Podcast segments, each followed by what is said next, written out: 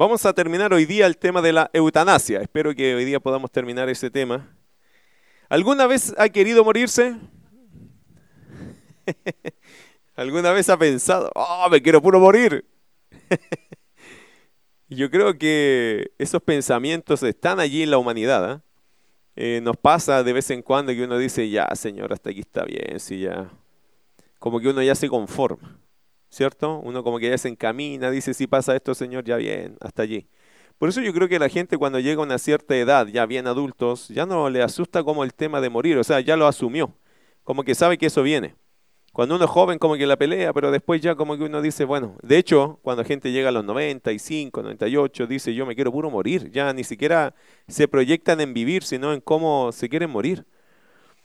El ser humano, mis queridos hermanos, lamentablemente igual, tengo que decir esto, lindo sería, eh, don Francisco Mario Kreuzberger, ¿cierto? Él escribió un libro que se llama Con ganas de vivir a los 80 años. Y yo estoy leyendo, todavía no lo termino el último capítulo, todavía le debo a ese libro un ejercicio de media hora, una hora para terminar. Pero al escucharlo a él, es como interesante, hermano, darse cuenta que hay gente que a los 80 años tiene pura ganas de vivir. Porque tiene proyectos, tiene sueños, tiene situaciones que lo alientan a seguir adelante en general, en general las personas eh, hoy día en el mundo, y digo que eso es admirable porque es una persona que no digamos que es un cristiano, ¿cierto? No, no ha llegado a identificarse como un cristiano. Pero hay gente que, como él en el mundo, hay pocos que están valorando de verdad la vida. ¿Usted sabe que la vida es hermosa? ¿Cuántos creen aquí que de verdad la vida es linda? Pero no me lo diga así por cumplir. Levante la mano que yo creo que la vida es linda, en realidad vale la pena vivir. A ver, en serio, quiero que levanten la mano. Eh, no sé si les creo a todos, ¿eh? en realidad. Hermano, la vida de verdad debería ser considerada por nosotros una vida linda. ¿Por qué a veces se nos, se nos hace tan pesada la vida? Eh, la vida en realidad a los ojos de Dios es un regalo. Todos los días que tengamos, hermano, en esta tierra es un regalo de Dios. Es un presente que deberíamos apreciarlo, pero el ser humano en general hoy día le está dando poco valor a la vida. Por eso hoy día quiero comenzar este asunto de la, eutanasia con algo que dijo Miguel Núñez y me hizo mucho sentido porque él también está, ha desarrollado esta temática de eutanasia, aborto y un montón de cosas. Yo no sabía que él los estaba también desarrollando o ya los ha desarrollado quizás hace mucho rato y yo vengo a escucharlo hace poco. Y Miguel Núñez, el pastor Miguel Núñez, él desarrolló este pensamiento que lo, considero muy, muy adecuado. Él habló del poco valor que se le da a la vida. Él dijo lo siguiente, hoy la vida del hombre vale tanto como la vida de un animal. Hay animales que tienen más derechos que las mismas personas. Piensen en esto. En la práctica, esto lo dijo Miguel Núñez, yo lo estoy traduciendo para nosotros, como expresándolo como yo lo diría, pero es algo que, que lo escuché de él y quería rescatarlo para hacernos pensar en esto. En la práctica, si usted lastima a un animal y lo mata, lo tratarían como un criminal abominable, ¿cierto? Pero no se hace el mismo juicio frente a una mujer que despedaza a un niño dentro de su vientre. De hecho, se le procura dar el derecho legal de hacerlo. ¿Ha pensado en eso?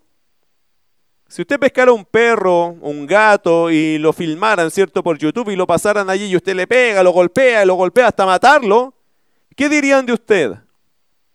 ¿Qué dirían las redes sociales de usted? Criminal, ¿o no? ¿Qué no dirían de ti? Pero no estamos emitiendo el mismo juicio sobre aquellas mujeres que despedazan o aquellos médicos que practican el despedazar un feto o un niño, ¿cierto?, en el vientre de una madre. Entonces, ¿qué tiene más valor? ¿Qué tiene más valor? Hoy, hoy, con las políticas actuales se enseña que la posibilidad de vida que tiene un bebé está sujeta al beneplácito de la madre. Si ella quiere, el niño nace. Es tan cruel como lo que hacían en el Coliseo romano cuando Nerón levantaba el dedo para dar vida o que lo matara. Eso es el mismo derecho que se le está dando a una mujer para decidir si vive o muere. Usted sabe que antes los niños, esto no es nuevo en realidad, Esto del aborto y todas estas cosas no son nuevas. Eutanasia no es nuevo. Usted sabe que antes los niños, eh, en ciertas culturas, cuando nacían, si los veían con un pequeño defecto, algo que al padre o a la madre no le gustaba, los botaban, los tiraban como a la basura, porque para ellos no, no tenía que tener ningún tipo de defecto. Tan poco el valor que se le da a la vida, ¿cierto? Y eso hoy día, claro, uno, uno diría hoy día eso es una monstruosidad. Cuidado sociedad, no juzgues tan rápido el pasado cuando estás cometiendo los mismos delitos en el presente. Hoy día más tecnología nomás. Lo que ha cambiado del barbarismo de antes al de ahora es que simplemente hoy día hay más clínicas para hacer estas cosas. Hoy día todo se hace bajo un telón de legalidad, pero es el mismo acto. Es la misma monstruosidad. Cuidado sociedad con juzgar lo que se hizo antaño cuando hoy día estamos practicando básicamente los mismos pecados y estamos cayéndose en los mismos errores. ¿Tenemos los seres humanos la facultad de decidir la vida o la muerte de otro ser humano? Hoy dicen que es compasivo hacer dormir a un animalito que está viejo o que está sufriendo, ¿cierto? Lo cual tiene un sentido en un animal. Eh, yo he visto cachorros, no cachorros, ya perros viejos, ¿cierto? Que uno, ¿qué dice? Ya, ya no se puede valer. ¿Qué hacemos nosotros con esos animalitos? La gente dice, bueno, lo voy a dormir. Así usamos ese término para qué? Para terminar con su dolor. Y eso está bien si es un animal. Pero no es lo mismo. Es la misma filosofía que se está aplicando a la gente. ¿Se da cuenta? Por eso creo que Miguel Núñez le da al clavo cuando dice que hoy la vida del hombre vale tanto como la vida de un perro, para hacérselo literal como es en el fondo la aplicación. Yo puedo dormir a un animalito porque es mi animal y digo, ya está sufriendo. Pero es exactamente lo mismo que estamos decidiendo al otro lado con los seres humanos. ¿Somos igual que los animales? ¿Valemos igual que los animales? ¿Se acuerda que leímos recién Mateo capítulo 6? ¿No valéis vosotros mucho más que los pajarillos? Interesante, esto definitivamente es darle poco valor a la vida que Dios nos ha dado. La vida del ser humano tiene tan poco valor a los ojos del mismo ser humano eh, que hoy compite con el valor que se le da a un animal, a una planta o incluso a una cosa ya sea un auto, una casa, joyas, dinero, trabajo. Porque hay gente, hermano, que se ha quitado la vida porque perdió el trabajo, imagínense. Hay gente que ha perdido su vida por pelear por un auto. Hay gente que se le quemó la casa y, se le acabó la esperanza de vida, ya no quiere vivir porque ya perdió la casa. Eh, ¿Tan poco valoramos nuestra vida? Hermano, la vida es mucho más que las cosas que tenemos o que las que llegaremos a tener. La vida es mucho más que eso. La vida, por eso les preguntaba si de verdad tú consideras que la vida es, un, es una bendición y que vale la pena vivirla. Hasta cuando Dios quiera, porque tú no has pasado quizás por la situación dolorosa de una enfermedad eh, que te está cada vez martillando cada día y esas personas a veces han llegado a considerar, ¿para qué vivir así? ¿Vale la pena aún en esas circunstancias vivir? Porque uno piensa en su vida, no, si vale la pena vivir, sí, pero cargando enfermedades, cosas que son limitantes y frustrantes y dolorosas, ¿vale la pena aún vivir? ¿Y cuál debería ser nuestra respuesta? Por supuesto que sí. Aún vale la pena vivir como les contaba el otro día, hay gente que hoy día por depresión que está pidiendo este tipo de eutanasia. Ni siquiera teniendo una enfermedad de base, e, ese problema. Y con eso están pidiendo eutanasia, quieren descansar de esa tortura que está aquí, de la depresión. Queridos hermanos, ¿qué diría Dios de esta práctica? ¿Sería algo que Dios aprobaría en ciertos casos? Mire, vamos a ver la escritura, ¿qué le parece? Mateo capítulo 6, verso 25. Vamos a comenzar allí algunas cosas que la palabra nos tiene que ministrar. Porque igual le voy a decir algo. Los creyentes no estamos exentos de pasar por situaciones dolorosas. Y tampoco estamos exentos de pasar en este mundo tan duro y difícil a veces, no estamos exentos de pasar por enfermedades dolorosas. Aquí tenemos hermanos que son ejemplares para mí, que, que portan con enfermedades difíciles o no, crónicas. Y que la vida obviamente nos va a ir cobrando a más que avanzamos. O sea, hoy día quizá algunos no, pero mañana sí. Entonces, uno tiene que tener una clara convicción de que la vida es una bendición y que hay que saber vivirla hasta el final, hasta que Dios quiera. Ahora, ¿qué diría Dios de un creyente o de una persona que dice, no, yo ya no quiero vivir más, por favor, si hay, si esto lo legalizan, yo soy el primero en la lista para decir, chao, no quiero más de esta vida? ¿Qué diría Dios de eso? ¿Sería que Dios en algunos casos particulares aprobaría esta situación? Bueno, Mateo capítulo 6, verso 25, comencemos con esto. Dice, por tanto os digo, no os afanéis por vuestra vida, qué habéis de comer o qué habéis de beber, ni por vuestro cuerpo qué habéis de vestir. ¿No es la vida más que el alimento y el cuerpo más que el vestido? Por tanto, e, es interesante, ¿no? No os afanéis por vuestra vida, qué habéis de comer o qué habéis de beber, ni por vuestro cuerpo qué habéis de vestir. ¿No es la vida más que el alimento y el cuerpo más que el vestido? Quiero hacerle pensar en eso. Jesús, el Señor Jesús nos recuerda que la vida tiene más valor que las cosas que son transitorias. Por eso Jesús decía, no es la vida más. Claro que es más, claro que vale más la vida que lo que como, que lo que bebo, que lo que me visto. Claro que vale mucho más que eso. Jesús nos recuerda que la vida tiene más valor que las cosas transitorias, circunstanciales, de las cuales Dios se preocupa providencialmente que las tengamos. Lamentablemente, queridos hermanos, a veces le tomamos el peso a la vida por lo que tengo. Y no debería ser así. No valemos o esta vida no tiene sentido gracias por lo que tengo o por lo que no tengo. Esta vida vale la pena vivirla porque es una vida que Dios me dio. Amén. Dios me dio esta vida y vale la pena vivirla me dé lo que yo quisiera tener o no me lo dé, pero yo voy a ver en esta vida algo de Dios, su providencia, su cuidado tierno, acucioso, preocupado, consciente, diligente por mí. Yo voy a ver eso porque Dios me prometió que Él va a cuidar de mí. Por lo tanto, yo una cosa sí sé que voy a ver en esta tierra, quizás no todos los sueños que yo tengo, pero voy a ver de Dios su providencia, su cuidado hacia mí como criatura y también como hijo. Por lo tanto, vale la pena, hermanos, tener eso en mente siempre. A veces los seres humanos creemos que nuestro valor radica en estos factores, comida, bebida, vestido, lo que tenemos. Y hemos llegado a creer que somos más o menos según lo que comemos, lo que vestimos o lo que poseemos, y esto según el Señor es un error. Usted no vale por lo que tiene, no vale por lo que ha conseguido, usted vale porque Dios te ama. Y Dios te decidió amar desde antes de la fundación del mundo, incluso desde antes que nacieras, cuando tú no tenías nada ni eras nada, Dios ya te amaba. Por lo tanto, vale la pena vivir esta vida que Dios diseñó que fuera así. Usted es la expresión de lo que Dios ha querido de ti.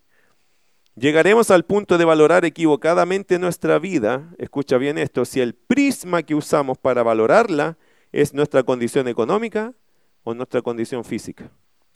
Le hago una pregunta, respóndame, ¿le duele algo hoy día? Al que le duele algo, levánteme la mano.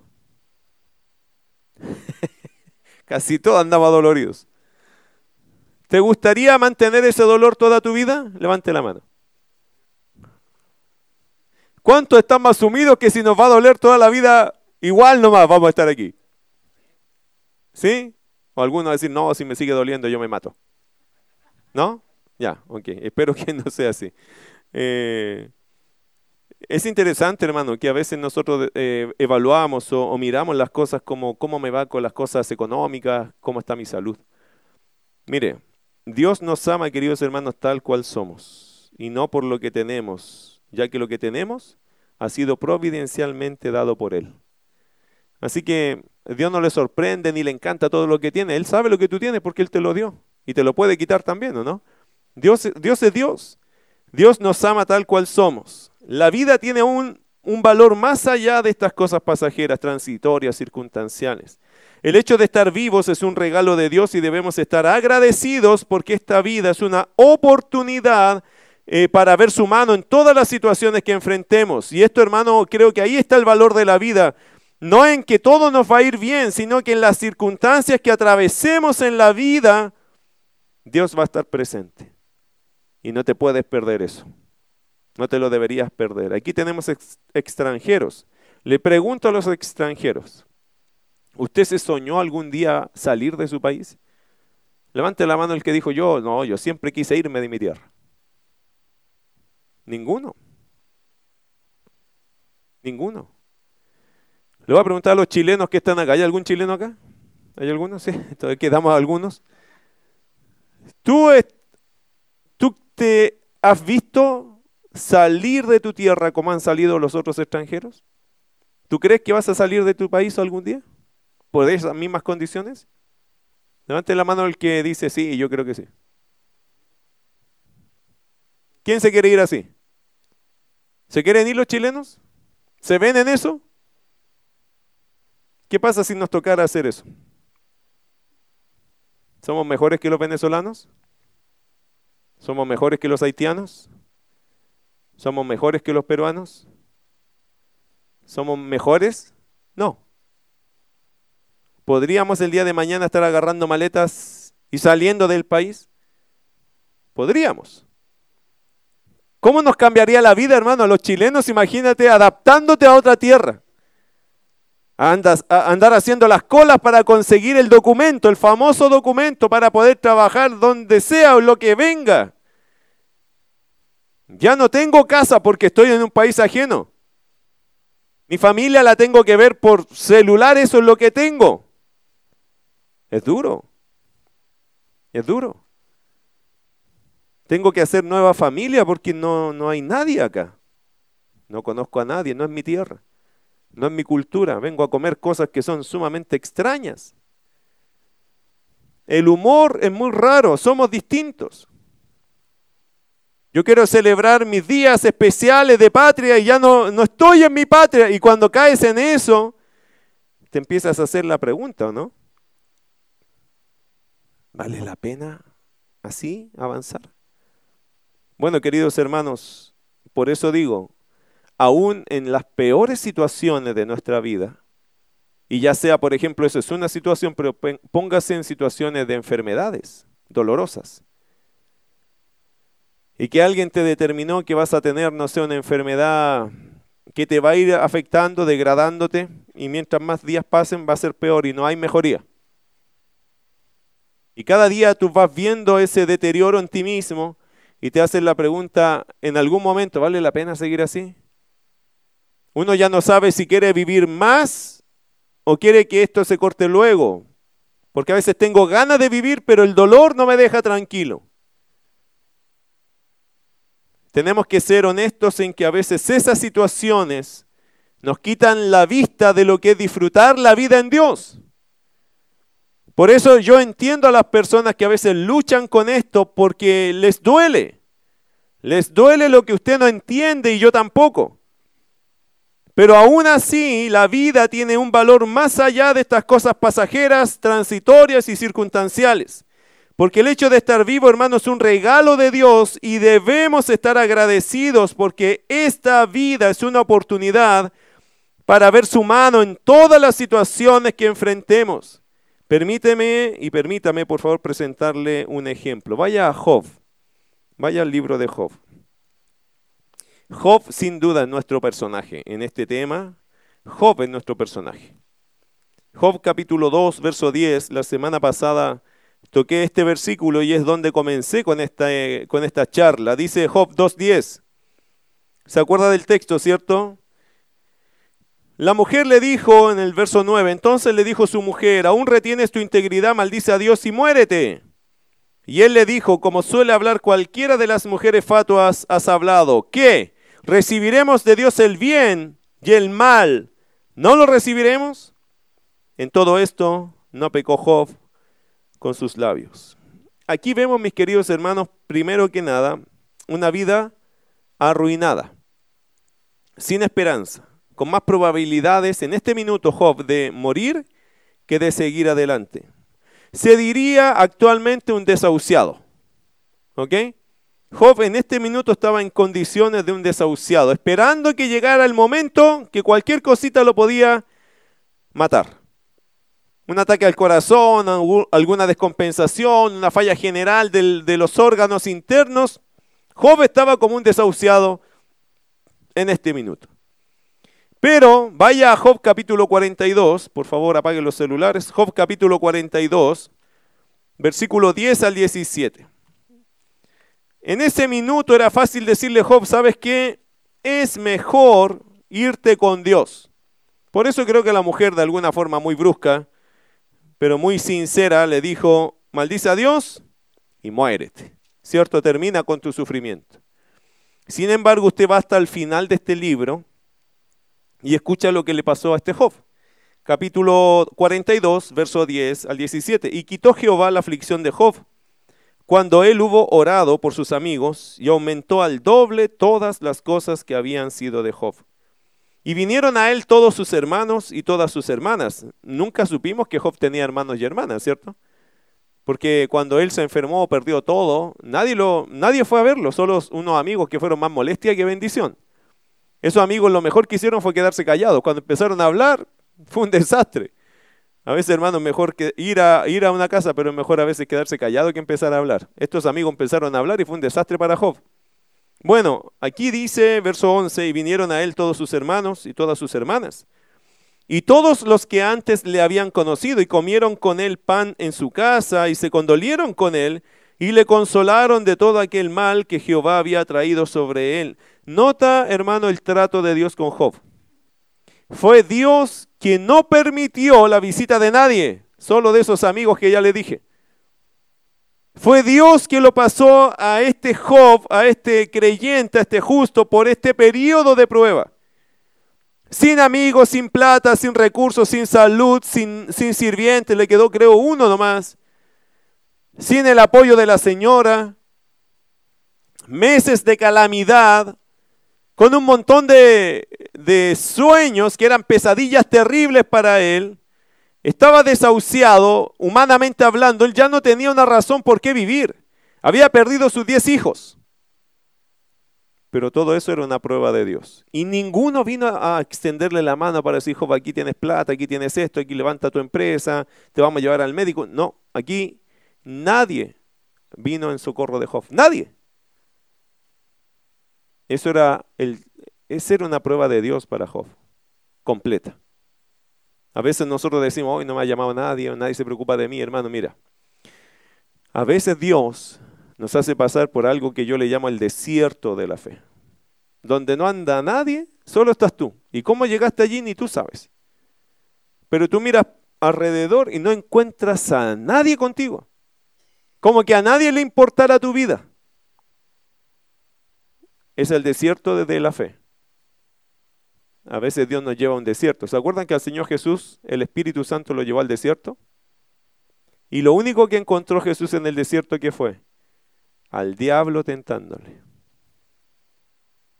Te, va a te puede pasar. No te sorprendas de eso. Que a veces la gente dice, oh, a mí nadie me llamó. Nadie se preocupó, pasé por el tremendo problema y nadie llegó. A veces es prueba de Dios. A Job le pasó así. Nadie se manifestó, nadie le fue a ayudar, nadie se conmovió, nadie, hermano. Y Job era una tremenda bendición para un montón de personas. Era un hombre de la ciudad reconocido, pero cuando le pasó esto, todos, se olvidaron de Job. Pero cuando pasó la prueba, todos vinieron. ¿Por qué? Hágase la pregunta, ¿por qué? Porque Dios, mis queridos hermanos, a veces nos permite pasar por ese cuadro que se llama el desierto de la fe. Lo único que encuentras allí es el diablo tratando de destruirte. Es, interesante. Versículo 11. Y, y, versículo 11 dice, y vinieron a él todos sus hermanos, etc. Y comieron con él pan en su casa y se condolieron de él y le consolaron. Imagina, ahora le consolaron. ¿Por qué? No voy a culpar a la gente, es una prueba de fe. Job tampoco le recriminó. Job entendió algo. Este fue Dios. Este fue Dios. Porque Dios podría haberlos movido a todos antes, no movió a ninguno. Fue Dios. ¿Se acuerda José cuando todos sus hermanos le dieron la espalda? Y los hermanos después vinieron a José y le pidieron perdón. ¿Y qué dijo José? No se preocupen. Yo no los voy a, yo no los odio, yo los he perdonado. Porque esto fue de la mano de Dios. No fueron ustedes, fue Dios. Este era el plan de Dios. Siempre fue el plan de Dios hombres piadosos, hermanos, que entienden que este no es un tema con los hombres, este es un tema con Dios. Y toda persona que está pasando por un momento de sufrimiento tiene que entender algo. Este es un trato mío con Dios, o Dios conmigo. Dios está tratando conmigo algo. Algo yo tengo que aprender de esto. Y no tengo que involucrar a otros porque puedo perder de vista lo que Dios quiere hacer conmigo. Los demás van a jugar el papel que Dios les permita jugar. Pero esto es un tema de Dios conmigo. Siempre Dios es un Dios personal, hermano. Y Dios va a orquestar las cosas alrededor, depende de tu relación con Él o Él contigo. Así que no, no se dedique mucho a mirar, ah, es que me pasó esto por este, por este, por el otro. Hermano, mire, todo alrededor se orquesta en tu relación con Dios. Es allí donde Dios, Dios está tratando contigo tus temas. Todo lo que te está pasando hoy día es un tema tuyo con Dios. Todo lo demás se va a orquestar en razón de eso. Porque nuestra relación con Dios no es grupal, es personal. Y posteriormente va grupal, pero esto es personal. Usted camina con Dios todos los días, ¿cierto? Y usted no anda con la iglesia todo el día, con los hermanos, usted anda solo, con Dios. Es tu relación personal. Dios va a orquestar las cosas de tu vida por tu relación personal con Él. Y Él a veces va a provocar cosas para tu vida. No culpes ni mires a los demás. ¿Qué está haciendo Dios contigo? Eso es importante. Bueno, versículo más adelante dice, y se consolaron de todo aquel mal que Jehová había traído sobre él. Y cada uno de ellos, mira lo que hicieron, le dio pieza, una pieza de dinero y un anillo de oro. Qué lindo, ¿no? Restauración bendición, prosperidad. Versículo 12, y bendijo Jehová el postrer estado de Job más que el primero, porque tuvo catorce mil ovejas, seis mil camellos, mil yuntas de bueyes y mil asnas, y tuvo siete hijos y tres hijas. Llamó el nombre de la primera Gemima, el de la segunda Cesia, y el de la tercera Quieren Apuk. No me pregunte qué significa, no estudies. Y no había mujeres tan hermosas como las hijas de Job en toda la tierra. Y les dio su padre herencia entre sus hermanos. Después de esto vivió Job 140 años, imagínense. Job ya tenía, no sé, póngale 60 por allí. Job no era un hombre viejo cuando le pasó todo esto, ¿ah? no era de los más viejos por lo menos. Era un adulto. Era un adulto piadoso. Tampoco creo que era un jovencito. Pero póngale 60 años. 50, 60, ponga, porque yo no sé. Pero luego de eso, Job vivió 140 años más. Es como hermano, como el águila, ¿cierto? Toda desplumada, con el pico quebrado, cuando suben allá a la, colina y se encierran. Pero luego de eso, su pico crece, sus plumas salen de nuevo y como que, como que vivió dos vidas Job en realidad. Porque después de esta tragedia vivió 140 años más. Increíble, ¿no? Este no es el tiempo de Adán, hermano, este es el tiempo de los patriarcas, o sea, los patriarcas vivían 140, 150. Job, después de la tragedia, vivió 140. Imagínate eso. ¿Y qué dice el texto? Y vio a sus hijos y a los hijos de sus hijos, hasta la cuarta generación. Imagínense, el tata Job. Todos, nadie pensaba que Job se iba a morir. Este, este vivió tanto fue hermosa su vida después de esto. Y este era el hombre que su mujer le dijo, maldice a Dios y muérete. ¿Qué hubiese pasado si Job hubiese hecho caso a esas palabras? Nunca hubiese visto qué cosa. La gran misericordia de Dios. Mire, y dice después, y murió Job viejo y lleno de días. Acompáñame uno más, Santiago capítulo 5, verso 11. Santiago 5.11. Porque esta historia, hermano, fue usada el testimonio de Job fue usado para traer esperanza a los que sufren. Mire Santiago capítulo 5, verso 11. Por eso yo siempre te animo, lee Job, léelo. Porque algunos piensan que le han pasado mal. Lee a Job. Te vas a dar cuenta que tus pesares son muy pocos.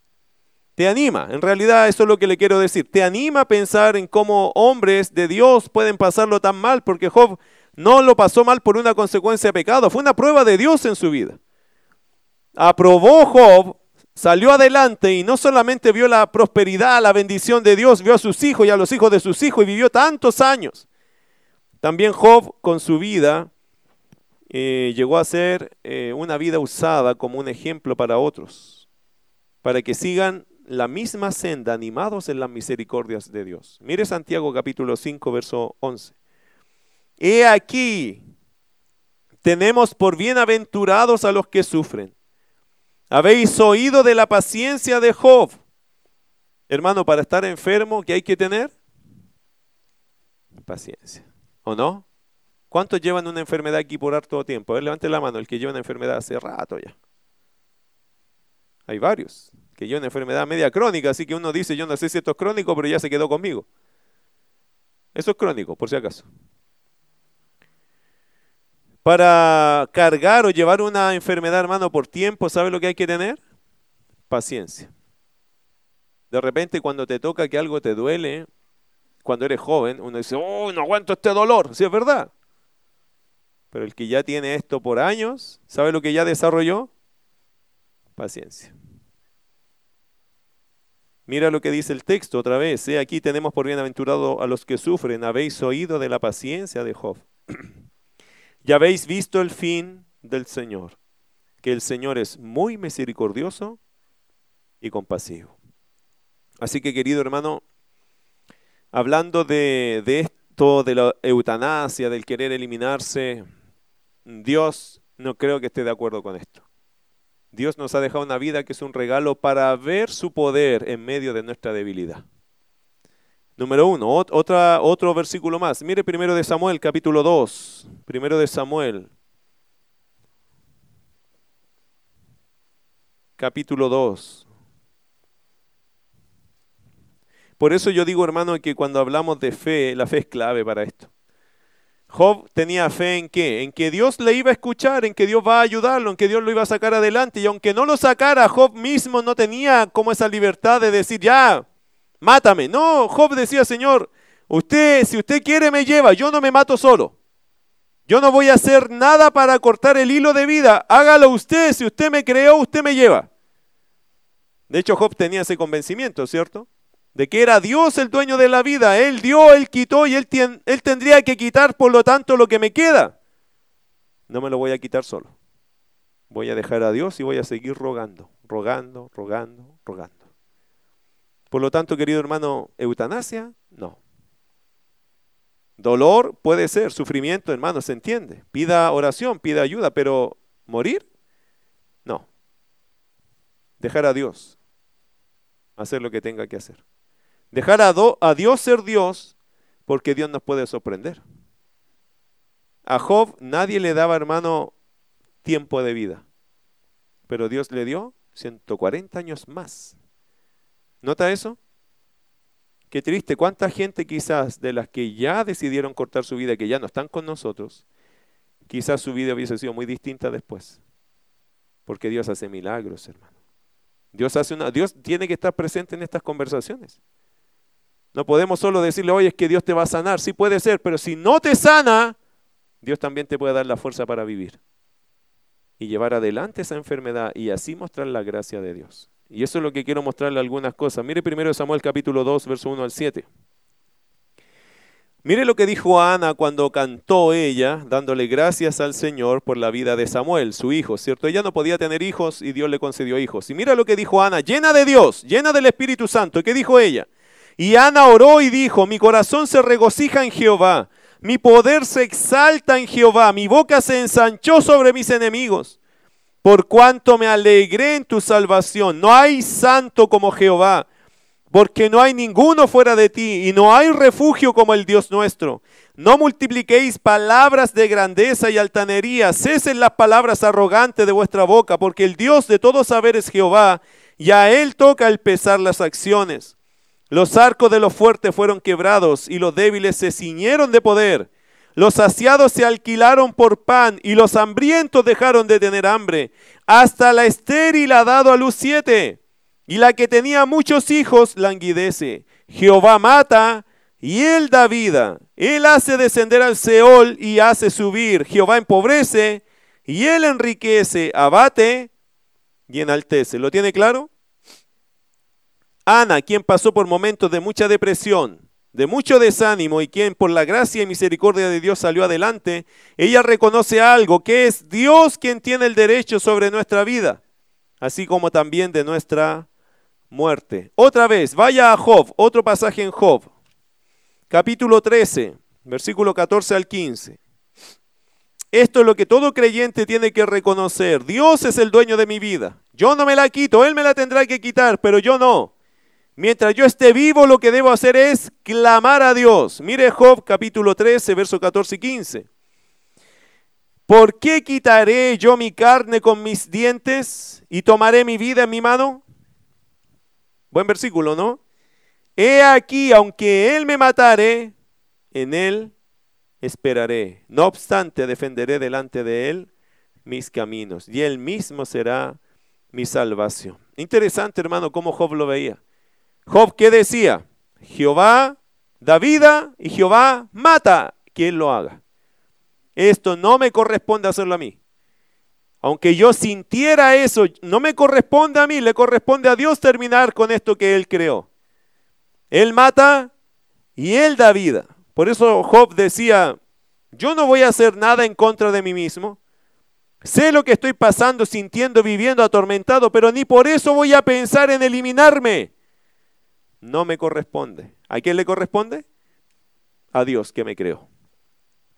Mire, entonces la pregunta es, porque aquí, ok, ya nos queda claro algo. Yo no tengo que meter mano a mi vida ni, ni, dañarme a mí mismo, ni yo decidir terminar con esta vida. El suicidio, por lo tanto, querido, fuera la eutanasia, entre comillas, es, algunos le llaman un suicidio clínico ¿ah? a esto.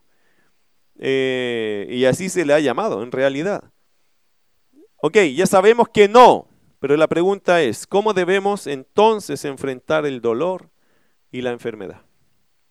Porque alguno que quizás hoy día lleno de dolor y de tormento diría, claro, para usted es fácil porque usted no está en, mí, en mis zapatos. ¿Cómo lo hacemos? ¿Cómo enfrentamos eh, este dolor? ¿Cómo enfrentamos la enfermedad?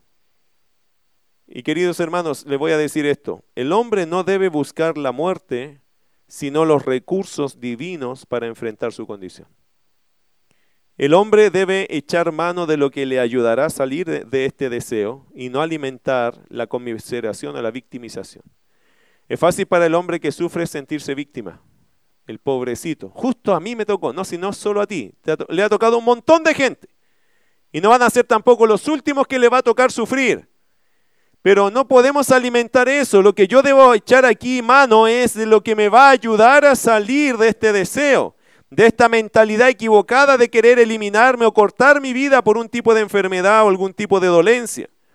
La pregunta es, ¿cuáles son los recursos que Dios nos ha dejado para enfrentar el dolor? ¿Cuáles son los recursos? ¿Tenemos recursos? ¿Tiene recursos uno que ahí se siente como desahuciado? ¿Tiene un recurso para, para no ir camino a decir, ah, yo me quiero eliminar? ¿Hay algunas razones, hay algunas algunas herramientas o recursos que Dios me ha dejado para salir adelante en esta situación? Y la respuesta es sí, pero lo tenemos que ver la próxima semana porque es mucho material. Vamos a orar y la próxima semana terminamos con eso. ¿Qué le parece? Oramos. Dios, muchas gracias querido Padre. Entendemos por tu palabra que la vida te corresponde a ti y la muerte también. Tú tienes derecho. Hoy, querido Señor, hemos querido caminar sobre esta conversación. Señor, el, el, ser humano sufre y nosotros sufrimos también, Dios, y estamos en este mundo, sufrimos también. Esta carne es tan débil como la de cualquier incrédulo. Todos nosotros, Señor, a veces pasamos momentos duros, nos enfermamos, nos duelen los huesos. También, Señor, pasamos por momentos tristes. También, Señor, hay cosas que en nuestro interior también se afectan. Señor, yo lo sé, yo lo he vivido, lo vivo. Creo que mis hermanos también. Querido Padre Celestial, sin embargo, quiero pedirte que la iglesia, tus hijos, lleguemos a entender algo, que la vida es hermosa que a pesar de estas situaciones, no me quiero perder la oportunidad de vivir, de ver qué es lo que tú puedes hacer por mí, de ver, Señor, esa mano cariñosa, providencial, eso que nos va a asombrar en la vida, Señor, que a veces no cambian las circunstancias, pero cambiamos nosotros, que no somos el mismo porque esta situación difícil me ha ayudado a mirarte de, con otros ojos y tomarle el sabor a la vida, el sabor más puro y más profundo. Gracias diríamos a esa enfermedad o dolor. Querido Padre, aún el dolor en tus manos, aún las circunstancias difíciles en tu mano, llega a tener un sabor dulce cuando entendemos tus propósitos. Ana, querido Dios, no te hubiese conocido de la forma que te conoció, ni te hubiese alabado de la forma que te alabó, si no hubiese sido estéril. Pablo no hubiese sido el hombre que exaltaba tu gracia, si no hubiese sido por aquel aguijón en la carne. El apóstol Pedro, Señor, nunca hubiese reconocido la necesidad, la sinceridad delante de ti si no te hubiese negado tres veces. Señor, el dolor construye. David probablemente no hubiese sido el hombre sabio que fue, si no hubiese sido, Señor, por el pecado que cometió y después las tristes consecuencias de su familia. Aunque nosotros no entendamos todo, Dios, tu palabra nos muestra que el dolor tiene y es una herramienta que construye carácter cristiano. Creo que por eso Santiago, Señor, dijo, tened por sumo gozo cuando os halléis en diversas pruebas, sabiendo que la prueba de vuestra fe produce paciencia.